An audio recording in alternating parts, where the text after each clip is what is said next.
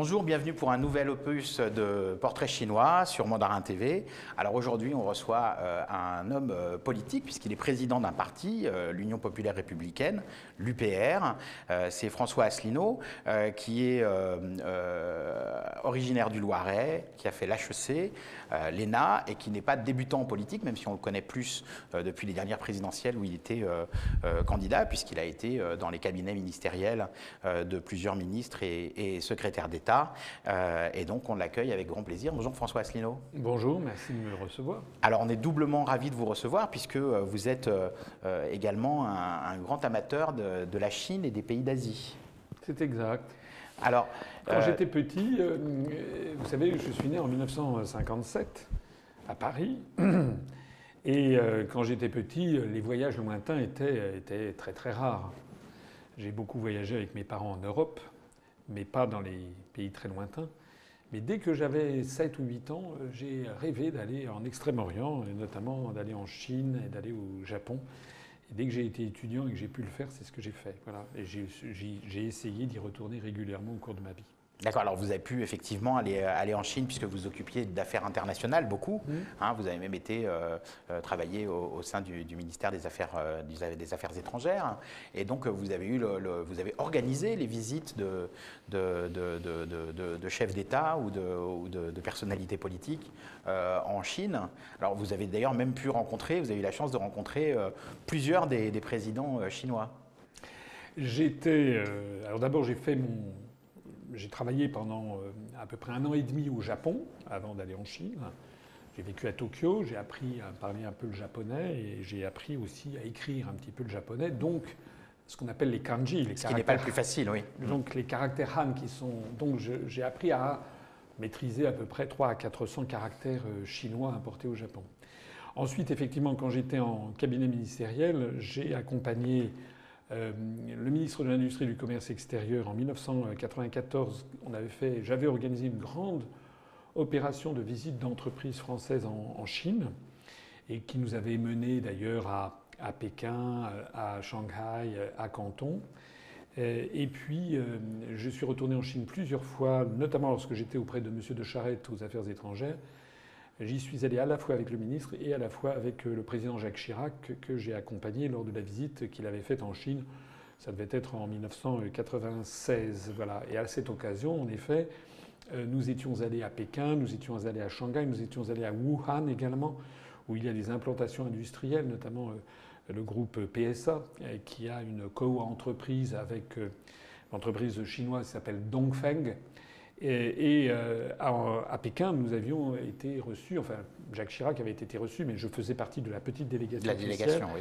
On avait été reçus à, à c'est-à-dire dans la partie de la cité interdite de Pékin et qui se situe à l'ouest, qui est réservée aux plus hauts dirigeants chinois. Nous avions été reçus euh, par le président euh, Chiang Zemin qui à l'époque était le président de la République populaire de Chine. Oui, Jacques Chirac, qui d'ailleurs, euh, c'est anecdotique, mais, mais qui est assez populaire en, Chine. Hein. Les Chinois connaissent, euh, connaissent bien Jacques Chirac et, l'aiment beaucoup. Enfin, d'ailleurs, Jacques Chirac a toujours été assez populaire. C'est peut-être son côté euh, jovial et bon enfant. C'est vrai, c'était vrai aussi, effectivement, dans les pays d'Asie. Je l'ai accompagné au Japon, je l'ai accompagné ensuite en Asie du Sud-Est. Il était assez... Parce qu'il s'intéressait vraiment à cette civilisation. Et là, j'ai des anecdotes extraordinaires dans cette rencontre entre Jacques Chirac et le président Chiang Zemin, parce que c'était en 1996 et euh, donc Jacques Chirac avait été élu quelques un an avant, même pas, euh, avait été élu euh, président de la République à la suite de François Mitterrand. Et François Mitterrand, vers 1994, avait donné son accord à la vente de frégates militaires, donc de navires militaires à Taïwan. À Taïwan, oui, ça avait fait grand bruit. Oui, Alors ça avait fait, voilà, ça avait fait, ça avait fait grand bruit. Et le gouvernement de Pékin avait été, très mécontent, donc euh, avait pris quelques mesures de rétorsion.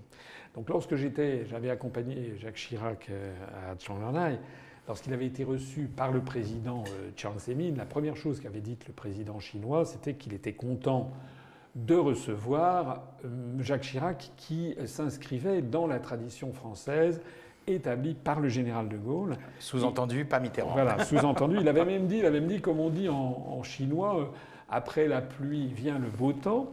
Et donc, euh, il avait, il avait dit que. Euh, il avait rappelé que la Chine n'oublierait jamais, n'avait pas oublié et que Charles de Gaulle avait reconnu la République populaire de Chine en 1964, alors qu'à l'époque, en 1964, la quasi-totalité des pays occidentaux euh, refusaient de reconnaître le régime de, Mao Tse-tung, reconnaissaient la République de Chine de Taïwan, parce que les Américains imposaient, imposaient cette, cette, politique.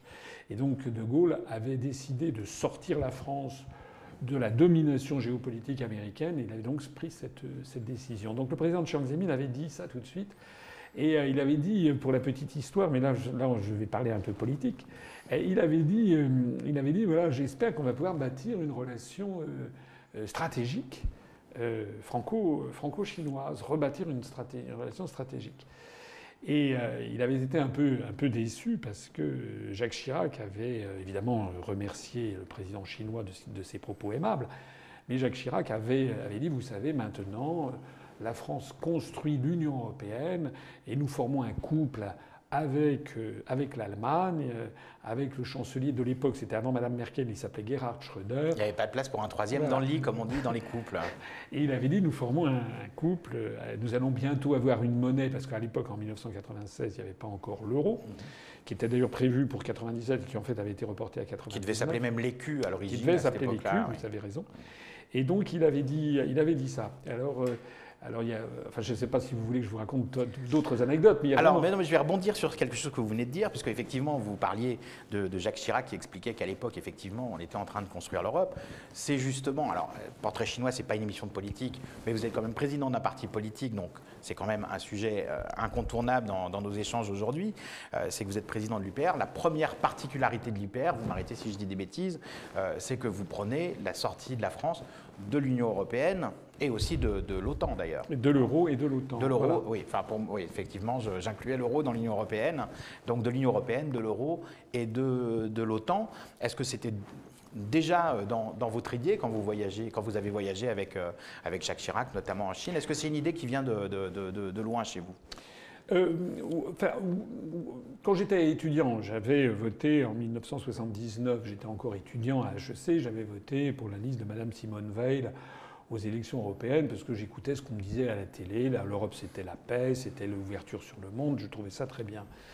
En 1992, au traité de Maastricht, au référendum de Maastricht, j'avais déjà voté non parce que j'avais été très sensible au discours de Philippe Séguin et qui avait montré que si on entrait dans une Europe fédérale, au bout du compte, euh, c'était la démocratie qui allait disparaître. Et puis c'était également, on allait entrer dans une espèce de conglomérat sous domination américaine. Et ce que j'ai vu dans les années 90, notamment en cabinet ministériel, à la fois pendant la cohabitation avec Mitterrand et ensuite avec Jacques Chirac, c'est que ce qu'avait dit Séguin et ce qu'avait dit en fait De Gaulle dès les années 60 était exact. C'est-à-dire que la construction européenne, comme l'OTAN, vassalise la France, fait de la France un, pays vassal et, est placé sous l'autorité des États-Unis. Ce qui est contraire non seulement à l'intérêt national français, contraire à la pensée gaulienne, mais ce qui est également contraire à l'intérêt de beaucoup de peuples du monde. Et je connais assez bien les Russes, je connais aussi les, Chinois. Le propos des dirigeants chinois, c'est que les, dirigeants chinois auraient voulu pouvoir traiter d'égal à égal avec la France. Ils n'ont pas envie que la France, qui est membre permanent du Conseil de sécurité, soit placée sous l'autorité euh, des, États-Unis. Oui, alors vous parlez de, l'intégration euh, de, la France dans, dans l'Union européenne qui en ferait un vassal des États-Unis. Euh, ça mérite que vous, vous expliquiez, euh, sans, rentrer dans les détails trop politiques, mais on n'a pas forcément le choix. Parce que, euh, oui, ça, ça paraît. ce que vous dites, est-ce qu'il faut remonter jusqu'à Walter Hallstein Non, ça paraît un peu bizarre ce que je dis, mais il faut comprendre, et De Gaulle l'avait compris dès la conférence de presse qu'il avait faite le 15 mai 1962, que quand vous mettez des États avec des intérêts nationaux très divergents les uns avec les autres, et que vous les forcez à s'entendre, vous n'arrivez à rien. Bon. Et donc De Gaulle avait, avait, compris dès 1962 que pour que ça marche, il faudrait ce qu'il avait appelé un fédérateur extérieur. Et le fédérateur extérieur qui ne serait pas européen, avait dit De Gaulle, en fait, c'était les États-Unis. Pourquoi? Ben Parce que euh, la Belgique, les Pays-Bas, le Luxembourg, l'Allemagne, l'Italie sont des pays qui, sont, qui étaient dans les années 60 beaucoup plus sous la tutelle de Washington. Il y a des forces américaines présentes en Allemagne. En plus de ça, depuis que l'Europe s'est élargie à l'Est, les pays de l'Est sont très pro-américains parce qu'ils ont le sentiment que les États-Unis vont les protéger de la Russie. Donc on est dans, un, dans une, une chape de plomb, si l'on peut dire. Même si les États-Unis ne sont pas dans l'Union européenne, c'est eux quand même qui ont une importance considérable, avec également l'Allemagne, puisqu'il y a en fait un accord germano-américain. La meilleure preuve de ce que je dis, c'est que dans les traités européens, il est écrit que la politique étrangère de sécurité et de défense de l'Union européenne est compatible avec l'OTAN.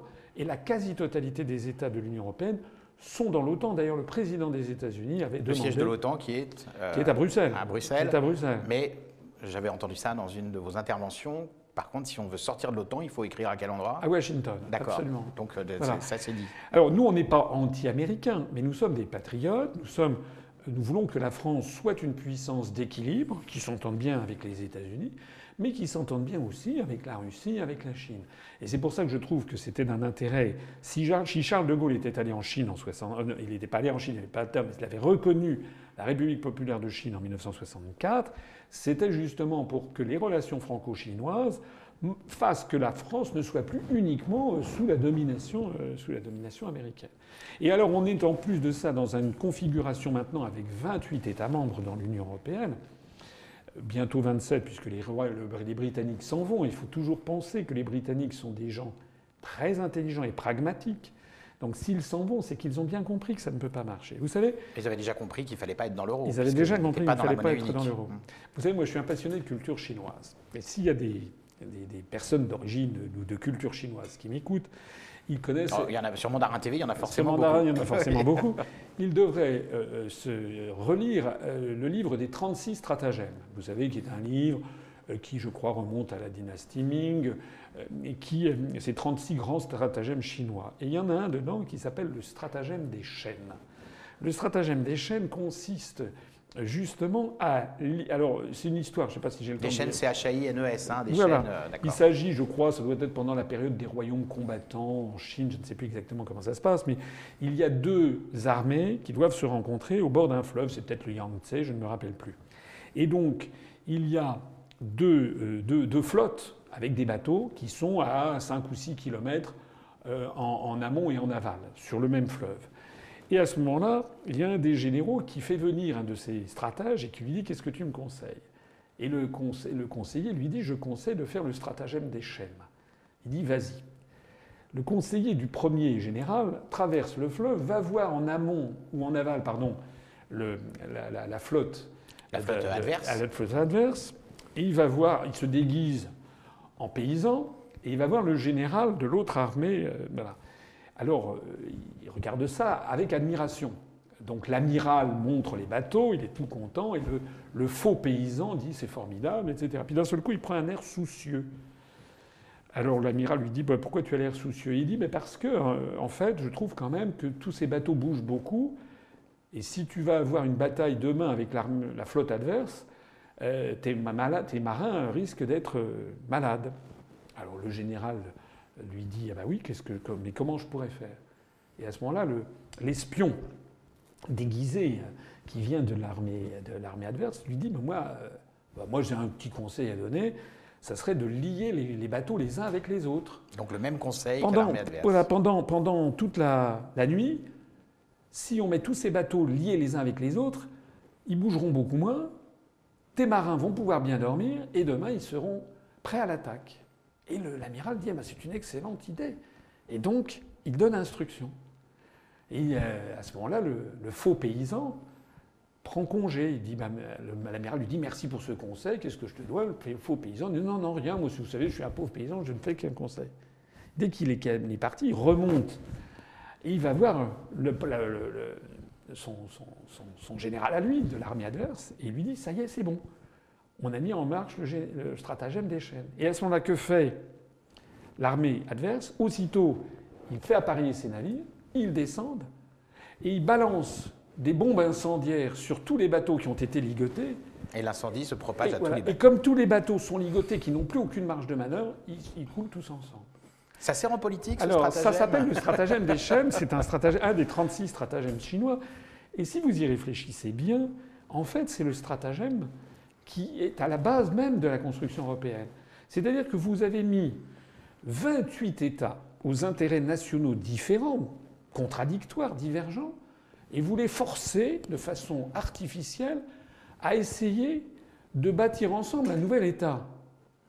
Ça fait 61 ans depuis le traité de Rome que ça dure. Et ça ne marche pas. Alors, ce que, vous dites d'ailleurs souvent dans vos, dans vos j'allais dire, dans vos conférences, parce que c'est vrai que vous avez des discours à fleuve, vous êtes un tribun, euh, François Asselineau.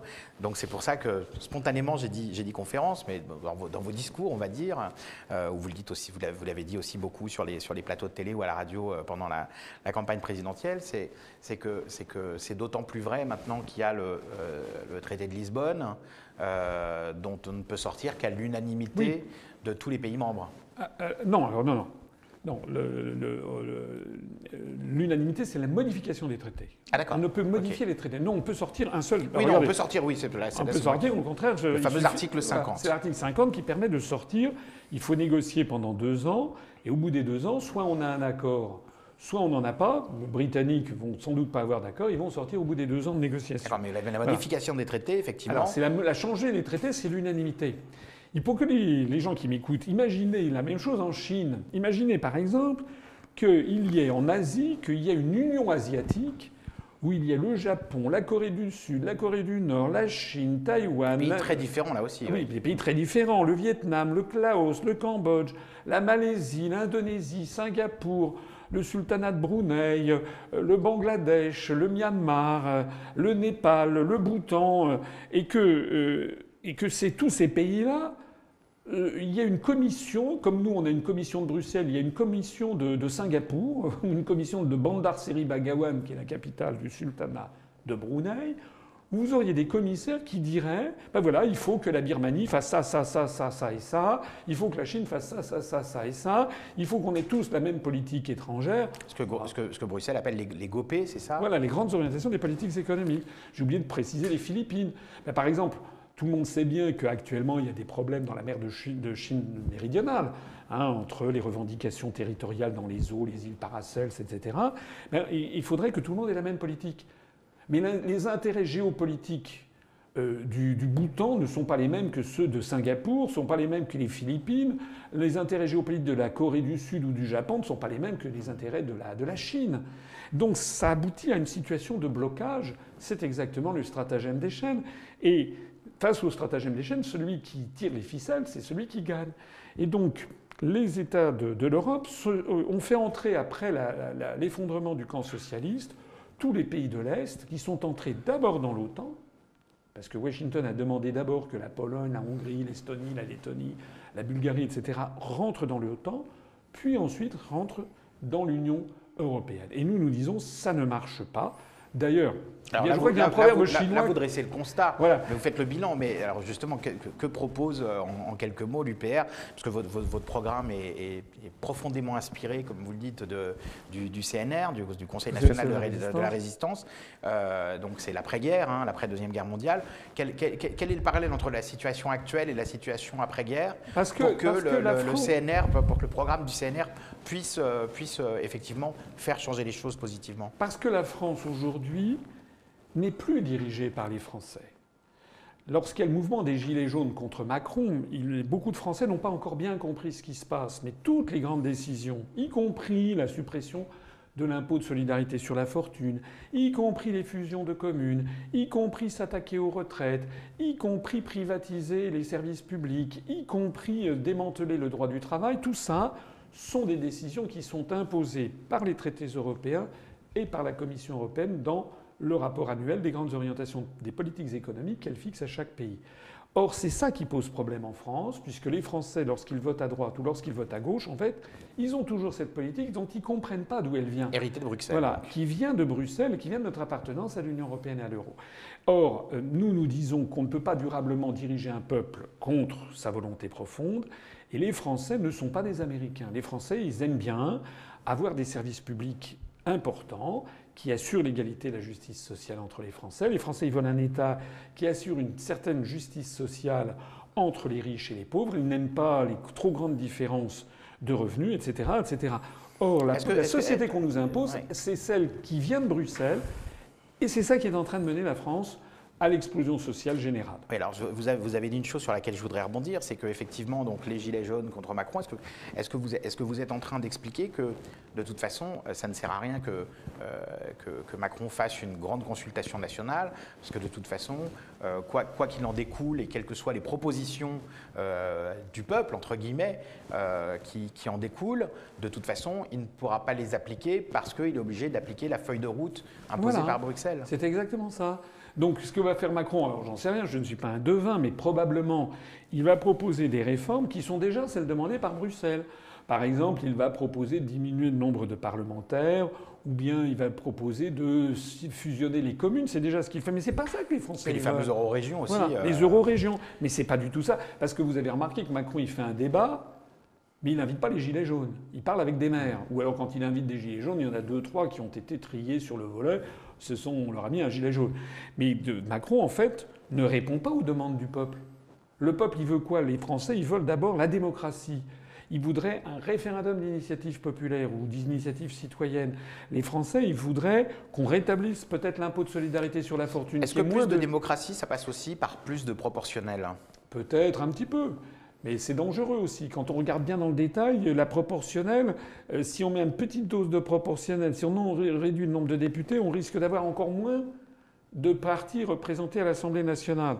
Ce que veulent les Français, ce n'est pas des petites choses comme ça. Ce qu'ils voudraient, c'est référendum. Pas de mesurettes, mais des, vraies Ils voudraient aussi, par exemple, qu'il y ait de la justice sociale.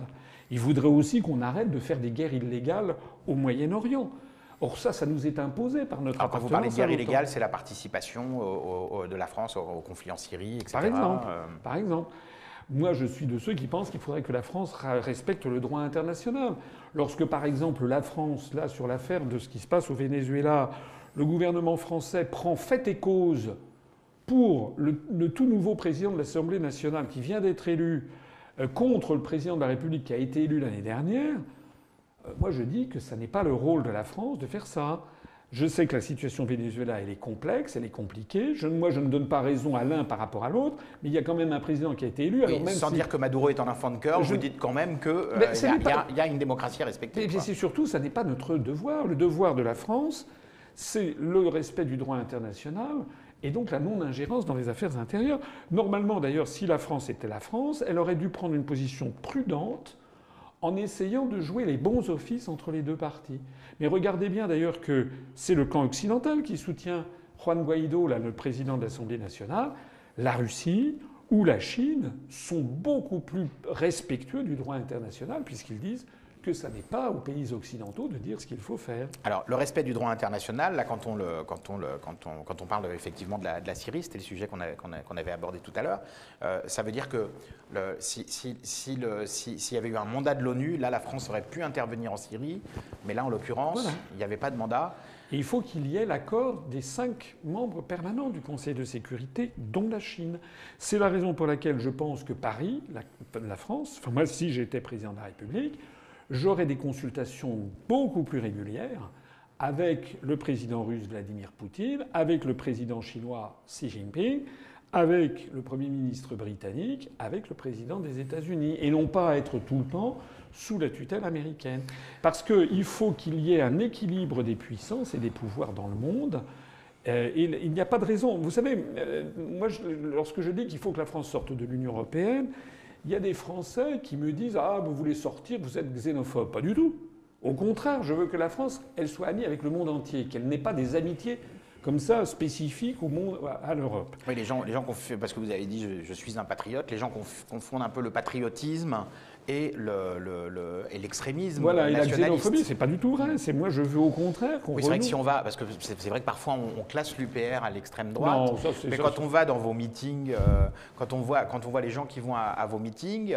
Euh, on, est, on, est, loin d'un meeting du Rassemblement national et encore moins de l'Action française. Ah ben non, non, non, euh, c'est au contraire. Hein. c'est plutôt, le, on a un, ben, plutôt un programme plutôt à, plutôt à gauche, en fait, avec des renationalisations, avec conformément au Conseil national de la résistance. Mais ça, ce sont les polémistes hein, qui disent ça. le ministère de l'Intérieur. Est-ce que, est que vous, vous si, vous, vous aviez, parce que le ministère de, l'Intérieur vous a, vous a classé en divers, Il nous a classé en, euh, ni à droite ni à gauche. Voilà. Parce que est-ce que, est que ça veut dire que vous êtes plutôt au centre? Ben Non plus, parce que le centre, il est pro-européen. Nous, nous sommes pour que la France retrouve sa souveraineté nationale. Nous, en fait, on est un mouvement de libération nationale. Voilà. Et on veut que la France D'où le CNR. Oui, d'où le CNR. Parce que chez nous, il y a des gens qui viennent de la droite, de la gauche, du centre, de l'extrême droite et de l'extrême gauche. On a vraiment, comme le CNR, c'est comme les gens, les, les Britanniques qui ont voté pour le Brexit, il y avait des gens du parti UKIP de Nigel Farage, des conservateurs et puis des travaillistes. Et les gens qui en France ont voté non en 2005 à la Constitution européenne, ils venaient de la droite et de la gauche. Donc nous, c'est ça que l'on veut. On veut que la France récupère son indépendance et sa souveraineté nationale, parce que nous disons que créer un État de, 27 États de l'Union européenne, ça n'a pas de sens. C'est artificiel. Ça ne peut pas marcher. Vous savez, il y avait le, Charles de Gaulle avait une, une expression formidable. Il avait résumé ça d'une seule, seule phrase il avait dit on ne peut pas faire une omelette avec des œufs durs. Voilà. Et c'est-à-dire quoi? Ça veut dire que les pays de l'Europe. Charles de Gaulle qui avait le sens de la formule, vous l'avez un peu aussi d'ailleurs. C'est votre héritage gaullien, c'est Peut-être. Ça veut dire que les pays d'Europe, la France, elle a 1000 ans, 1500 ans d'âge. Le Royaume-Uni aussi. L'Espagne est un petit peu plus récente, mais pas beaucoup. Le Portugal un petit peu plus. On a des États qui ont des centaines et des centaines d'années qui sont, euh, qui sont là. Ils ont chacun leur langue, leur littérature, leur culture, leur, tissu industriel, leur agriculture, leur tradition politique, leur tradition syndicale. Vous en avez qui sont des monarchies, d'autres des républiques. Vous avez des pays laïques, d'autres qui sont des pays euh, où il n'y a pas de laïcité. Vous avez des pays de tradition catholique, d'autres de tradition orthodoxe, d'autres de tradition protestante. Vous avez 24 langues différentes. En fait, ça ne peut pas marcher. Donc dans ça, il faut un concert des nations, comme c'est le cas de l'ONU, comme c'est le cas du Conseil de l'Europe. Il y a un Conseil de l'Europe, c'est un peu une espèce d'ONU régionale, dans laquelle d'ailleurs il y a la Russie, il y a l'Ukraine, il y a euh, euh, les. donc là, c'est une Europe au niveau continental. Au niveau continental, mais l'idée même qu'il faille faire une distinction entre euh, euh, la Lettonie, l'Estonie, la Lituanie, la Slovaquie, la Bulgarie d'un côté. Au-delà des Balkans, oui. Voilà. Et puis, euh, qui sont des pays avec lesquels la France n'a pas des liens particuliers. Et on devrait être fusionné avec ces pays-là. Et en revanche, prendre nos distances avec la Tunisie, l'Algérie, le Maroc, où tout le monde parle le français, ou le Sénégal, ou la Côte d'Ivoire, qui sont des pays de tradition francophone, qui ont été des anciennes colonies françaises. Non, euh, on a des liens avec le monde entier, y compris des liens avec l'Indochine. On a des liens. Oui, ça c'est les ex-colonies effectivement. On a des euh, liens avec le Vietnam, avec le Cambodge, avec le, avec le, Laos, qui sont beaucoup plus importants, ne serait-ce que parce qu'il y a les diasporas de Cambodgiens, de Vietnamiens, de Laotiens, ou de Sino-Cambodgiens, de Sino-Vietnamiens, ou de Sino-Laotiens qui sont venus en France, soit après 1954, soit après 1975 avec la chute du, Sud-Vietnam, du Cambodge, etc. Ce sont des Français maintenant qui m'écoutent peut-être. Est-ce que vous seriez peut-être pour un, espèce de Commonwealth à la française? Écoutez, dans la Constitution de la Ve République, telle que De Gaulle l'avait conçue, il y avait un titre 13 qui s'appelait De la communauté. Et De Gaulle avait prévu très intelligemment qu'il y ait une espèce de, Sénat où tous les représentants des pays francophones du monde pourraient débattre. Eh bien moi, je l'avais proposé dans mon programme présidentiel. J'avais proposé que puisqu'on sortirait de l'Union européenne, mais on gardera d'excellentes relations avec l'Allemagne, hein, eh bien qu'on on propose à l'UNESCO, l'UNESCO c'est la filiale de, l'ONU pour les sciences, l'éducation et la culture, qui fait le patrimoine mondial de l'humanité, vous connaissez, l'UNESCO est à Paris. Moi je proposais que la France suggère à tous les pays de l'UNESCO, il y a 160 pays membres, de transférer ça à Strasbourg là où il y a le Parlement beaucoup, très neuf, beaucoup plus grand, qui serait resté vide, et de créer à Paris, dans les locaux, les Cévites de l'UNESCO, qui sont beaucoup plus petits, un Parlement des pays francophones, où les pays francophones pourraient débattre de grandes questions internationales, et la France pourrait mettre à la disposition des pays francophones son siège au Conseil de sécurité quand on trouverait une position commune, par exemple sur les échanges nord-sud, par exemple sur le climat, par exemple euh, sur le conflit au Moyen-Orient, par exemple euh, sur des tas de choses, on pourrait avoir une position euh, commune, ce qui permettrait d'avoir vraiment une communauté francophone. Et puis bon, si on n'arrive pas à s'entendre, on n'arrive pas à s'entendre. Mais je suis de ceux qui pensent. Écoutez, regardez le nombre de Français, par exemple en France.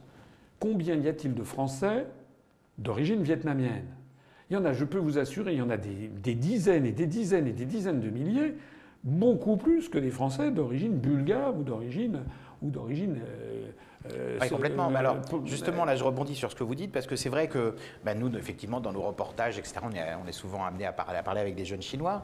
Et quand on discute un petit peu avec eux euh, avant ou après le reportage, euh, on s'aperçoit d'une chose, c'est que les, jeunes Chinois ne se sentent pas vraiment, donc les, jeunes Français d'origine chinoise, hein, c'est-à-dire ceux qui ont le droit de vote, ne se sentent pas impliqués dans, dans la politique française au point de s'inscrire sur les listes électorales et au point de voter. En revanche, ils sont toujours assez pro-européens. Est-ce que vous, est-ce que vous pensez que ça dénote d'un sentiment du fait que, ne sentant, la, la Chine est un grand pays, euh, ils ont leurs racines là-bas, euh, le fait de, ne pas se sentir peut-être suffisamment intégré en France, ils se disent, bah, à un autre niveau, il y a l'Europe, peut-être que on s'intégrera plus, plus, facilement à l'Europe. Est-ce que... Je ne sais pas ce qu'ils ont derrière la tête. Ce que je pense, c'est que comme beaucoup de Français, euh, si vous voulez, ils sont victimes de la propagande. À la propagande, tous les jours, tous les jours, tous les jours, on leur dit que l'avenir, c'est l'Europe. Non. Il suffit qu'ils... Les, bon, euh, les, stratèges... Il y a une tradition stratégique chinoise, une, tradition de pensée chinoise. Il n'y a pas besoin d'être très très très malin politiquement pour bien voir que la, construction européenne ça se porte très très mal. Le Royaume-Uni va s'en aller. Il y a plein de pays de, l'Union européenne qui, veulent, qui, réclament plus de démocratie, parce que cet attelage ne peut pas marcher. Comme je disais tout à l'heure de Gaulle, une omelette, on ne peut pas faire une omelette avec des œufs durs. Le, projet même est un projet qui ne marche pas. Et moi, j'aurais tendance à dire à tous les Français d'origine asiatique en général et d'origine chinoise en particulier, allez donc sur le site upr.fr, notre site à nous, qui est le site le plus consulté de tous les partis politiques français, et allez regarder mes conférences. Qui gouverne la France L'histoire de France, etc. Euh, l'histoire de l'Union européenne aussi. La, la, la, tragédie de l'euro, etc. Et ils vont découvrir une nouvelle pensée. Euh, moi, je pense qu'ils devraient, ils devraient s'assumer beaucoup plus comme Français. Ils devraient s'inscrire tous massivement dans les, sur les listes électorales. Et ils devraient œuvrer, peut-être avec nous, pour que la France soit beaucoup plus proche de la Chine, qu'elle, ait des relations de confiance beaucoup plus étroites avec la Chine, ou avec le Vietnam, ou avec la Corée, ou avec le Cambodge, ou avec etc., plutôt que de développer ce partenariat qui ne mène à rien avec les pays baltes ou avec euh, la Slovaquie. C'est pas des pays contre, j'ai rien contre ces pays, mais notre intérêt géopolitique, c'est évidemment celui-là, et c'est également l'intérêt des jeunes Français issus de, issus de, de, Chine. J'ai d'ailleurs. Et de toutes les autres communautés, d'ailleurs. Et de toutes les communautés. J'ai d'ailleurs, dans mon programme présidentiel, j'avais demandé, j'avais proposé qu'on renationalise TF1, la première chaîne de télévision, et qu'on oblige TF1 à avoir alors ça, est-ce que c'est pas un retour un petit peu au ministère de l'Information? Non, non, euh, non. D'abord, le ministère de l'Information, c'est en ce moment qu'on l'a. Parce qu'en ce moment, toutes les chaînes de télévision... C'est une, question. Hein. toutes les chaînes de télévision, qu'elles soient publiques ou privées, sont, disent la même chose sur plein de sujets, notamment ils sont tous pour l'Europe. Moi, on ne me donne jamais la parole alors que notre, notre parti triomphe sur Internet et qu'actuellement nous faisons près de 2% des suffrages aux élections, donc on n'est pas rien, on représente de plus en plus de monde. Moi, j'avais proposé. vous, avez, vous êtes parti. Il y a beaucoup de partis qui sont issus de, de fusions, de, de clubs, d'associations de partis, mais vous, vous avez créé votre parti. À partir de rien. De rien du tout. À partir de rien. Et alors, vous parliez justement de votre site internet. Euh, vous êtes un parti qui est très actif sur Internet, sur les réseaux sociaux. Euh, est-ce que c'est est -ce ça, est -ce c'est suffisant pour pallier à, votre absence dans les médias sur laquelle vous revenez souvent Ben oui, parce que si vous voulez, quand euh, moi je fais une vidéo, parfois c'est vu à 100 000, 200 000, 500 000 vues, c'est beaucoup. Mais un passage sur TF1 20h, c'est 5 millions ou 8 millions de vues, donc c'est beaucoup plus. C'est pour ça qu'on a un handicap. On essaie de le surmonter avec Internet, mais on a un handicap. Mais laissez-moi terminer. Dans mon ah, programme présidentiel, j'avais proposé de renationaliser la première chaîne de télévision et de lui imposer un cahier des charges culturel d'ouverture sur le monde. Par exemple, et je ne dis pas ça parce que je suis aujourd'hui à Mandarin TV, je l'ai dit depuis, euh, ça fait des années que je le dis. Je pense que sur, sur, sur TF1, on devrait avoir tous les mois, toutes les semaines plus exactement, un film en prime time, comme on dit, à 20h30, 20h40, un film, un grand film d'une civilisation étrangère. Un film russe. Un grand réalisateur chinois ou russe Un film chinois, d'un grand réalisateur chinois, soit d'un réalisateur des années, euh, des années 30 ou des années 50, soit un réalisateur d'aujourd'hui. des films japonais, coréens, sri-lankais, indiens, sénégalais, brésiliens, égyptiens. pour, parce que nous, on est pour l'ouverture sur le Alors monde. là, je vous pose une question technique. Euh, VO sous-titré ou VF Alors, on verra. Attention. On verra soit en VF, soit en VO. C'est vrai que pour toucher le grand public, il vaut mieux de la version française en général. Mais euh, de plus en plus de gens sont, sont- à la, VO. Moi, je trouve qu'on devrait avoir. Vous savez ce que je dis Euh, Ça existe beaucoup plus sur la BBC britannique ou sur la Nihon Ozo Kyokai, la, la, la, la- la NHK japonaise. Moi, je voudrais qu'il y ait, euh, par exemple, sur le service public de télévision, euh, par exemple le samedi matin ou le dimanche matin, des cours de langue et qui ne soient pas uniquement des cours d'anglais, qu'il pourrait y avoir, je trouve, des cours de mandarin, justement, des cours de chinois. Moi, je suis euh, triste, je suis même euh, vraiment même mécontent de constater qu'en en France aujourd'hui, il y a plus de jeunes Français qui apprennent des langues régionales comme le breton ou, l'occitan ou le corse parce que il y a une politique derrière qui est la politique européenne dite des euro-régions qui vise à essayer de morceler les États pour détruire la France, détruire l'Espagne, etc., pour ne plus avoir que des espèces de régions unies, euh, indifférenciées, qui parleraient des langues régionales et puis avec un anglais au-dessus. l'apprentissage d'une langue doit servir, donc il faut apprendre les, Moi, langues je- qui sont parlées dans les grands pays de ce monde. Voilà. Écoutez, vous avez plus de jeunes Français qui apprennent le breton que de jeunes Français qui apprennent le chinois. Est-ce que vous trouvez ça normal? Non. Ah, compte tenu de la communauté chinoise qu'il y a en France, non, Non, effectivement. oui. non, non, parce que je pense que la langue chinoise, c'est pas seulement une langue. D'abord, une langue, c'est une vision du monde. Mais c'est pas une langue morte, c'est Voilà. une langue euh, on ne peut plus vivante. C'est la langue du pays le plus peuplé du monde. C'est une vision du monde. En plus de ça, moi je disais en préambule que moi j'ai vécu au Japon, j'avais appris. Alors en chinois, je ne sais pas dire grand-chose. hein. Je dis des, des signes ni hao, Ni hao, ou alors xie xie. Bon, mais ça, ce sont, je, je connais quelques mots. Je parle mieux, je parle, je parle un peu le japonais. Mais en japonais, il y a des caractères chinois. Moi, j'en avais appris, je vous l'ai dit tout à l'heure, à peu près 400. C'est très insuffisant pour pouvoir lire. c'est déjà, beaucoup. mais moi, ce que je me rappelle, c'est que j'avais 20 ans, 22 ans, 23 ans quand j'ai fait ça. Ça m'a appris à comprendre comment fonctionne un cerveau, le cerveau d'un japonais ou d'un chinois. Par exemple, la grande méticulosité, le soin apporté aux détails. La logique, le Euh, raisonnement. le- euh, voilà, c'est c'est on parle, c'est à la mode, on parle beaucoup de mind, mapping, de mind mapping en ce Voilà, moment. ben, il faut comprendre comment un, un- un extrême oriental qui a une écriture aussi particulière que les idéogrammes, le sens du détail, de la précision, la patience. Parce qu'il faut, il faut, on apprend, c'est sur des années qu'on apprend le chinois. Hein. je crois qu'il faut quand même savoir lire à peu La, près au moins. minutie, la minutie, la minutie. vraiment. Et on voit les gens qui font de la, de la- de la calligraphie euh, Exactement. chinoise. Et également le rôle du professeur. Donc, en fait, un certain nombre de grandes vertus confucéennes, notamment, qui est le respect de, de l'enseignant, le respect du professeur, on, on- de de- des anciens, s'inspirer des sages. Donc, on ne peut pas bien comprendre la mentalité, je Alors, pense. qu'est- Qu'est-ce que vous pensez du système éducatif? Euh, je, re- je rebondis euh, au fur et à mesure sur ce que vous dites. je suis désolé de vous couper, ce que vous dites est passionnant, mais c'est vrai qu'on on va essayer d'aborder le, maximum de, de- de- de sujets. Et, mais qu'est-ce que vous pensez justement euh, du système éducatif euh, euh, français à l'heure actuelle? Ben, moi, actuellement, malheureusement, ce système est en, est en dégringolade. Il est en dégringolade parce que euh, l'éducation, d'abord, on appelait ça l'instruction publique. Ça avait été la gloire de la Troisième République que d'avoir imposé un enseignement le même pour tous les Français avec la création de ce qu'on appelait l'ascenseur social.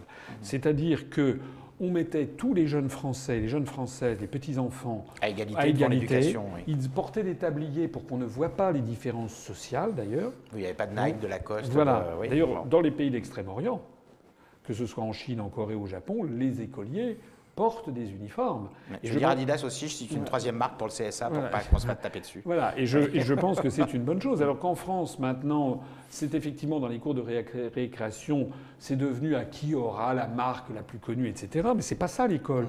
Et puis par ailleurs, on enseignait des choses, et puis on enseignait le sens de l'effort. Et puis on, a- on essayait de former des citoyens conscients, des citoyens, on essaie de former des citoyens. Maintenant, on essaie de former des consommateurs. Ce sont des directives européennes, d'ailleurs venues des, des directives venues de l'OCDE.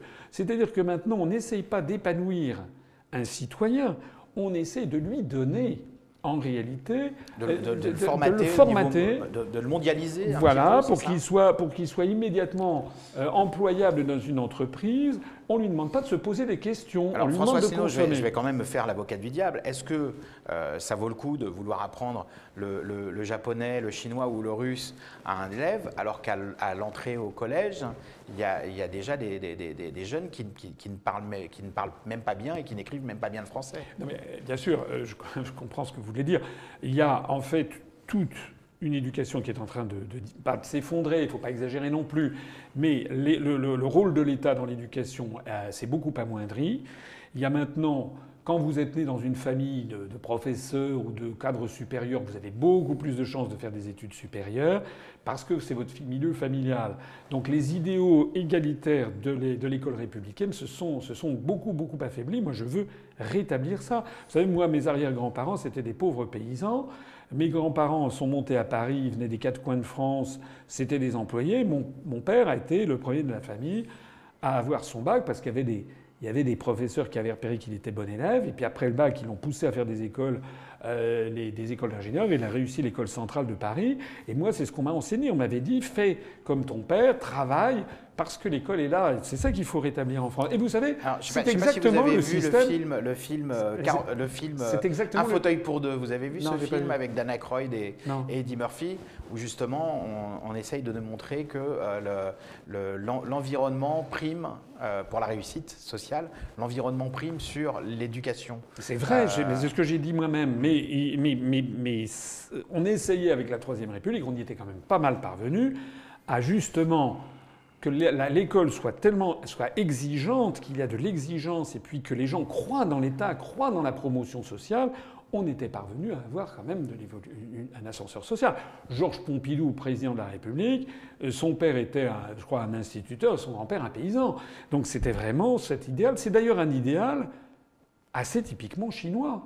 Puisque en Chine, justement, il y a cet idéal-là, c'est que euh, finalement, euh, alors il y a aussi des phénomènes sociaux, hein, je ne vais pas dire le contraire, mais je pense que cet idéal-là, qui est un peu l'idéal confucéen, c'est-à-dire les concours, les concours des mandarins dans la Chine impériale, c'était justement de permettre à tout le monde, à tout Chinois, à partir du moment où il était devenu à un la- lettré, d'accéder. Nous, il a fallu attendre la Révolution française de 1789 et la Déclaration des droits de l'homme pour être précisé que l'accès aux emplois publics est ouvert à tout le monde en fonction des seuls talents, alors que les concours mandarinaux remontent à la plus haute antiquité chinoise. De, de ce point de vue-là, la Chine était très en avance. C'est pas le Ah oui, seul pour sujet, vous, la hein. civilisation chinoise est en avance sur beaucoup de points. euh, Sur un certain nombre sur, de points, sur oui. les, Bah civilisations européennes. eux, ils ont inventé Alors, tous, tous ces constats que vous faites, parce que vous avez parlé de la troisième, de la, de la troisième République, on n'a pas parlé de la quatrième, mais vous avez parlé de la cinquième. Euh, est-ce que, est-ce que, est-ce que, est-ce que du coup, pour vous, toutes ces, toutes ces réformes nécessaires, est-ce que pour vous, comme euh, comme euh, Mélenchon, c'est un peu son, son, leitmotiv, ça, doit, ça doit amener à une sixième République? Non, parce que ça, c'est du, du marketing, c'est un emballage. Mélenchon, il dit ça, mais qu'est-ce qu'il y a dedans? Il n'y a rien. J'avais regardé s'il voulait inscrire l'IVG dans la Constitution. C'est se moquer du monde. Le vrai problème qui se pose en France, on l'a dit au début, en tout cas c'est mon analyse, c'est que les Français n'ont plus la démocratie, euh, que les- toutes les grandes décisions en matière politique, économique, sociale, monétaire, budgétaire, euh, mais industrielle, etc., viennent des structures européennes qui sont des structures supranationales et qui ne sont absolument pas démocratiques. Personne n'a jamais voté pour les, pour les commissaires européens. Donc euh, le problème numéro un, il est là. Oui, alors parce que y a les- il y a les- pour, que, pour que nos téléspectateurs comprennent, il y a effectivement les députés européens qui votent. euh, Mais ils euh, ne à- votent pas grand-chose en fait. Voilà, mais, mais derrière, il y a des, commis- des commissions qui peuvent invalider ces votes. Voilà, la On l'a vu avec Monsanto. Voilà. euh, En fait, il faut bien, vous avez raison de préciser, parce que les Fran- les- les- la, la connaissance que les Français ont des institutions européennes est très lacunaire. En fait, le Parlement européen a, dans le meilleur des cas, un pouvoir de codécision, mais c'est en fait un pouvoir résiduel. En fait, le Parlement européen ne sert pas à grand-chose. D'ailleurs, Giscard d'Estaing l'a Alors, dit vous êtes tête de liste aux élections européennes. Alors, vous y allez pourquoi? Pour dénoncer ça? Non, j'y vais pour dire que la France doit sortir de l'Union européenne. D'accord. Et Et, pourquoi vous pensez que ça doit se dire aussi à Bruxelles? Bien sûr, c'est comme ça que Nigel Farage, qui avait été à la tête euh, de, de- du UKIP aux élections européennes, a fait connaître le UKIP et a permis finalement, en, développant la notoriété du UKIP, de contraindre le Premier ministre britannique de faire un référendum sur le Brexit qui a été remporté par les partisans du Brexit. Donc c'est très important que nous soyons, si possible, que nous ayons des élus pour justement porter la contradiction directement sur place. D'accord. Alors, on parlait tout à l'heure du, fait que vous avez créé votre parti de, de, rien, mais aujourd'hui, vous avez quand même plus de 30 000 euh, adhérents, mmh. membres, vous les appelez, comment, vous les appelez? Oui, c'est des adhérents. On a plus de 33 800 adhérents. C'est que c'est beaucoup. C'est beaucoup. Les gens qui en doutent, euh, ils n'ont qu'à aller voir les comptes de la Commission nationale des comptes de campagne et des financements des partis politiques. On a fait un dossier qu'on a publié sur notre site upr.fr et ils verront que les comptes, on a divisé la colonne pour chaque parti, la colonne des, des cotisations par le prix moyen de la cotisation, et on tombe bien sur le sujet, alors qu'il y a beaucoup d'autres partis politiques qui gonflent leurs chiffres. Vous dites qu'il y a des partis, effectivement, oui, qui, qui, qui, ah, gonflent ne, leurs chiffres. Qui ne rayent pas de leur liste des gens qui ne payent plus leurs cotisations, c'est ça? Oui, et puis qui multiplient par 3 ou 4 tout simplement le. Ah oui, bah, bah, arbitrairement. arbitrairement, le nombre de leurs adhérents. Donc d'ailleurs, vous, vous affichez en, temps réel, je crois, votre nombre d'adhérents. Voilà. Euh, donc on ne parle pas de sympathisants, on parle d'adhérents sur votre site. donc ce sont des gens à jour de cotisation. Pas tous, non. Ce sont euh, les, à jour de cotisation, on doit avoir à peu près 23 000 à jour de cotisation, mais on reste à l'UPR comme dans tous les partis, on reste pendant deux ans adhérent. Euh, voilà, c'est quand la troisième année, on a peur perdu ça. On a une grosse période, on a deux ans pour revenir. Voilà, pour revenir, parce que bon, vous savez, ce n'est pas parce que quelqu'un ne paye pas une adhésion qu'une cotisation d'une année qu'il est compte. C'est simplement, parfois, il y a des gens qui, qui n'ont plus beaucoup d'argent, parfois des gens qui oublient, parfois des gens qui. Vous savez, quand quelqu'un nous donne l'adhésion, chez nous, est à 30 euros. Donc si quelqu'un nous donne euh, une adhésion bienfaiteur à 300 euros, c'est l'équivalent de 10, 10, ans. Oui, 10 ans oui. Donc on ne va pas au bout d'un an l'exclure parce qu'il n'a pas payé. Bon, Vous mutualisez un peu les cotisations voilà, pour voilà. Le, Il y a même des gens qui nous ont donné 7500 euros. C'est le maximum qu'on peut donner, 7500 euros par personne physique. Vous avez des, adhérents et des mécènes. Voilà. Bah, les 7500 euros, ça fait 250 années d'adhésion. Donc si cette personne qui nous a donné 7500 euros euh, tarde pendant un an ou deux ou trois ou quatre à... Voilà, on, va, ça, j'imagine. On, fait, on, fait, on fait ça.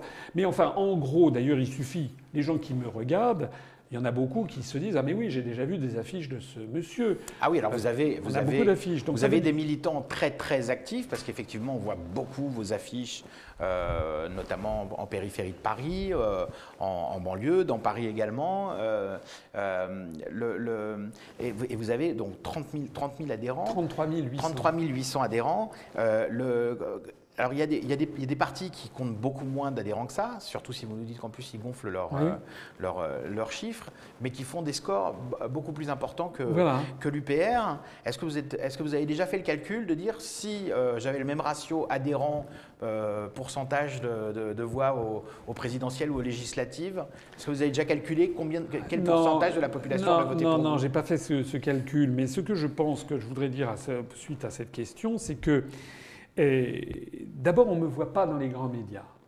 Il y a donc beaucoup, beaucoup, beaucoup de Français qui ne me connaissent pas. Euh, là, avec l'affaire des Gilets jaunes, en ce moment, de plus en plus de Français s'intéressent aux problèmes de démocratie et ils commencent à parler du référendum d'initiative citoyenne d'Étienne Chouard et aussi du Frexit que, propose Asselineau. Et nous, on reçoit dans notre parti politique des, appels téléphoniques de gens qui disent Mais je ne connaissais pas M. Asselineau je ne savais pas qu'il existait. Pourtant, j'ai été candidat à l'élection présidentielle. Oui. Et, vous aviez, et vous aviez des, candidats aux élections législatives dans plus de 400 circonscriptions. Oui, dans, plus de 500, 574. On a été le parti qui avait présenté le plus de candidats. Mais les partis, le grand public qui ne s'intéresse pas beaucoup à la, politique ne, ne, porte pas beaucoup d'attention aux choses s'il n'y a pas des médias qui sont là pour leur mettre dans la tête. Donc lors de l'élection présidentielle, moi, on m'a classé dans les six petits candidats.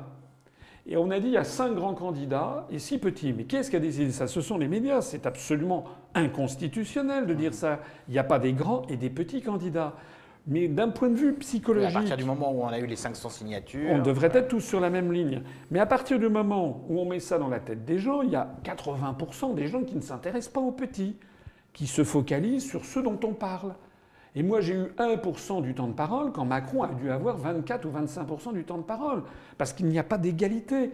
C'est comme si aux Jeux Olympiques, il y avait, pour faire le courir le 400 mètres, il y en avait. Alors, vous avez eu 1% du, temps de parole parce qu'on s'était basé sur vos derniers résultats électoraux, mais euh, pour Emmanuel Macron, qui, n'avait pas eu de résultats électoraux précédents puisque son parti n'existait pas, comme, euh, qui, a décidé qu'il avait droit à 24% Ce sont les médias eux-mêmes oui. qui. Et puis l'oligarchie, les, les, les, gens qui tiennent les médias. C'est pour ça que l'élection de 2010. Qui est responsable de, ça? C'est le, le, CSA, c'est les, sont les médias, tout ça, c'est le, gouvernement, c'était le gouvernement de l'époque. Tout ça, c'est un peu le même monde. C'est un peu le même monde. Normalement, on devrait avoir, à mon avis, à partir du moment où vous avez des candidats qui ont tous la même légitimité, puisqu'ils ont tous exactement, ils ont tous obtenu au moins 500 parrainages de maire, et c'est pas évident hmm. d'aller les avoir, on devrait tous partir sur la même ligne de départ. C'est comme si aux Jeux Olympiques, les favoris pour le courir le 400 mètres, ils partaient à 300 mètres, on leur donnait un avantage de 100 mètres. Handicap, et, ceux qui, ceux qui sont les, les nouveaux que l'on ne connaît pas et qui ne sont pas les favoris, on les fait partir à 500 mètres et on leur met des enclumes aux pieds. C'est à peu près ça. Et après, on dit, ah ben voilà, M. Macron a été élu. Mais M. Macron, il a été élu. D'abord, il n'y a eu que 17% des inscrits qui ont voté pour lui au premier tour, parce qu'il y a eu, compte tenu de l'abstention, 23 ou 24% des, des, suffrages exprimés. Mais M. Macron, il n'était question que de lui. Il y a eu plus de 100 couvertures de magazines. Donc je suis persuadé que les gens qui me regardent en ce moment, il y en a beaucoup qui doivent me découvrir, qui doivent se dire, mais c'est vrai, finalement, ce monsieur. C'est un peu le but de l'émission aussi, c'est de découvrir des gens et découvrir des, avis différents. Ce monsieur, personne ne me l'avait présenté. Je ne savais pas que ce monsieur s'intéressait, par exemple, au monde asiatique.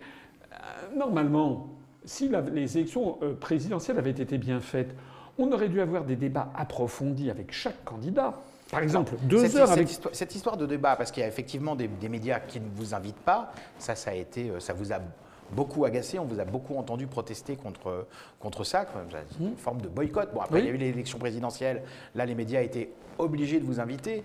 Mais, le strict minimum. Le strict minimum. Euh, euh, mais euh, il y, a aussi des, des, des, des versions qui disent que quand vous êtes invité à débattre euh, avec un adversaire politique, parce que c'est vrai qu'en période d'élection, on fait beaucoup de débats. Euh, il y, a beaucoup de, politiques qui disent Ah oui, moi je veux bien débattre, mais je ne veux pas débattre avec Asselineau. Oui, d'abord, c'est vrai qu'il y a très peu. Il n'y a même plus de débat. Regardez ce qui s'est passé en 2017.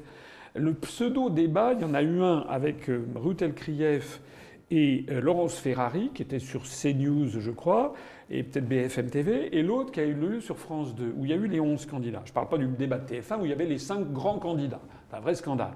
Mais sur les autres chaînes de télévision, moi j'ai participé à ces débats. Mais ce n'étaient pas des débats. Il y avait les journalistes qui me posaient une question, je répondais à la question, puis après le journaliste posait une question à un autre candidat. Mais il n'y a pas eu d'échange vrai. ça ressemblait plus au maillon faible qu'à un, débat. Voilà, c'est exactement. Donc le seul vrai échange qui a eu lieu, c'est au deuxième tour entre Mme Le Pen et M. Macron. Mais il n'y a pas eu ça au premier tour. Et il n'y a pas eu non plus. Moi je trouve que l'élection présidentielle en France, elle est tellement importante puisqu'il s'agit de choisir. Mais euh, donc, est-ce que, est que vous, vous êtes, euh, est-ce que vous avez en ligne de mire aussi les prochaines présidentielles? Est-ce que vous comptez vous, vous représenter bah, euh, On verra, mais si, si, si c'est possible, oui, je me présenterai.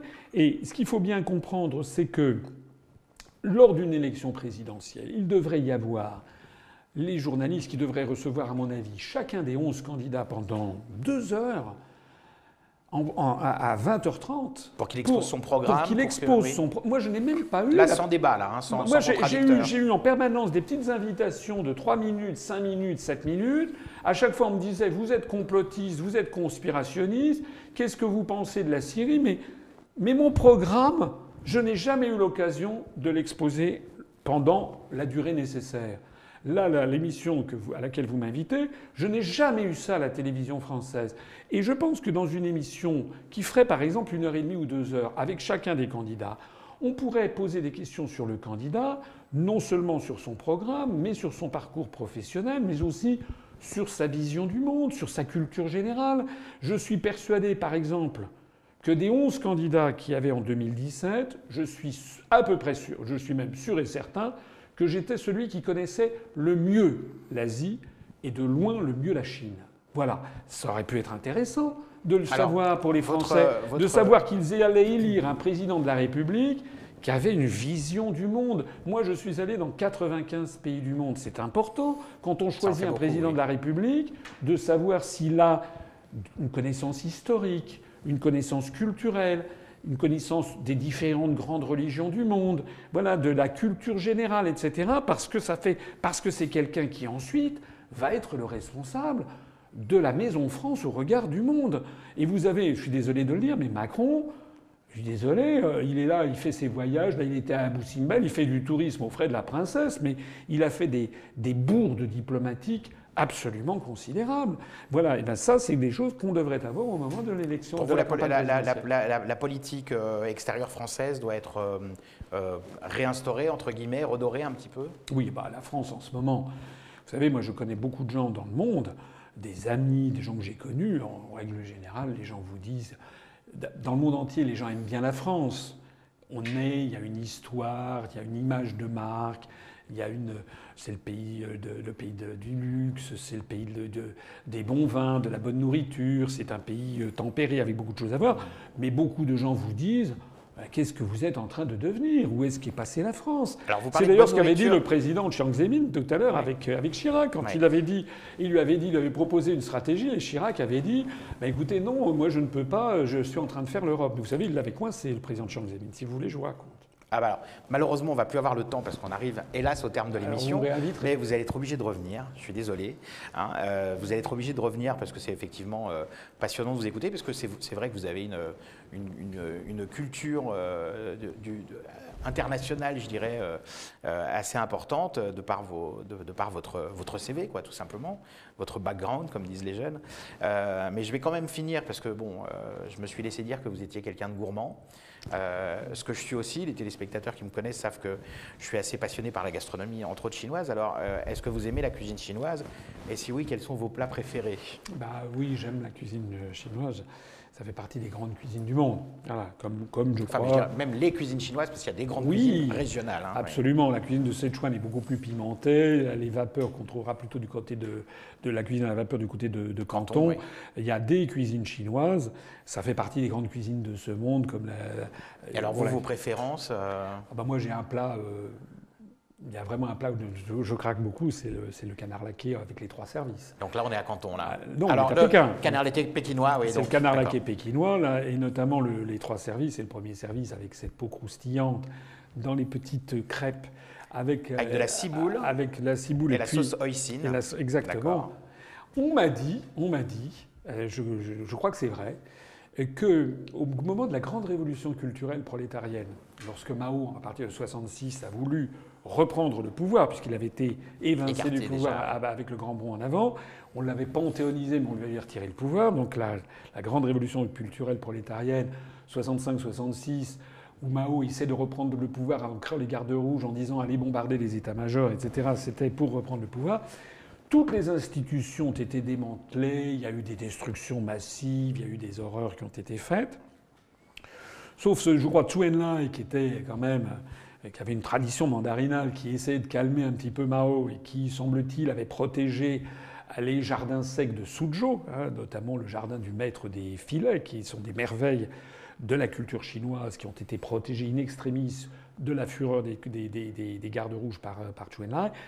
Mais on m'a dit que la seule chose à laquelle personne n'avait touché, c'était le restaurant du Canard Laqué à Pékin, où au plus fort de la révolution culturelle, on servait toujours le même euh, canard laqué qui est à mon avis une des merveilles de la gastronomie mondiale. Eh bien écoutez, comme on est gourmand, je pense que ça, on sera d'accord pour dire que c'est un excellent mot de la fin. Merci François Asselineau d'avoir été notre invité. Chez Chez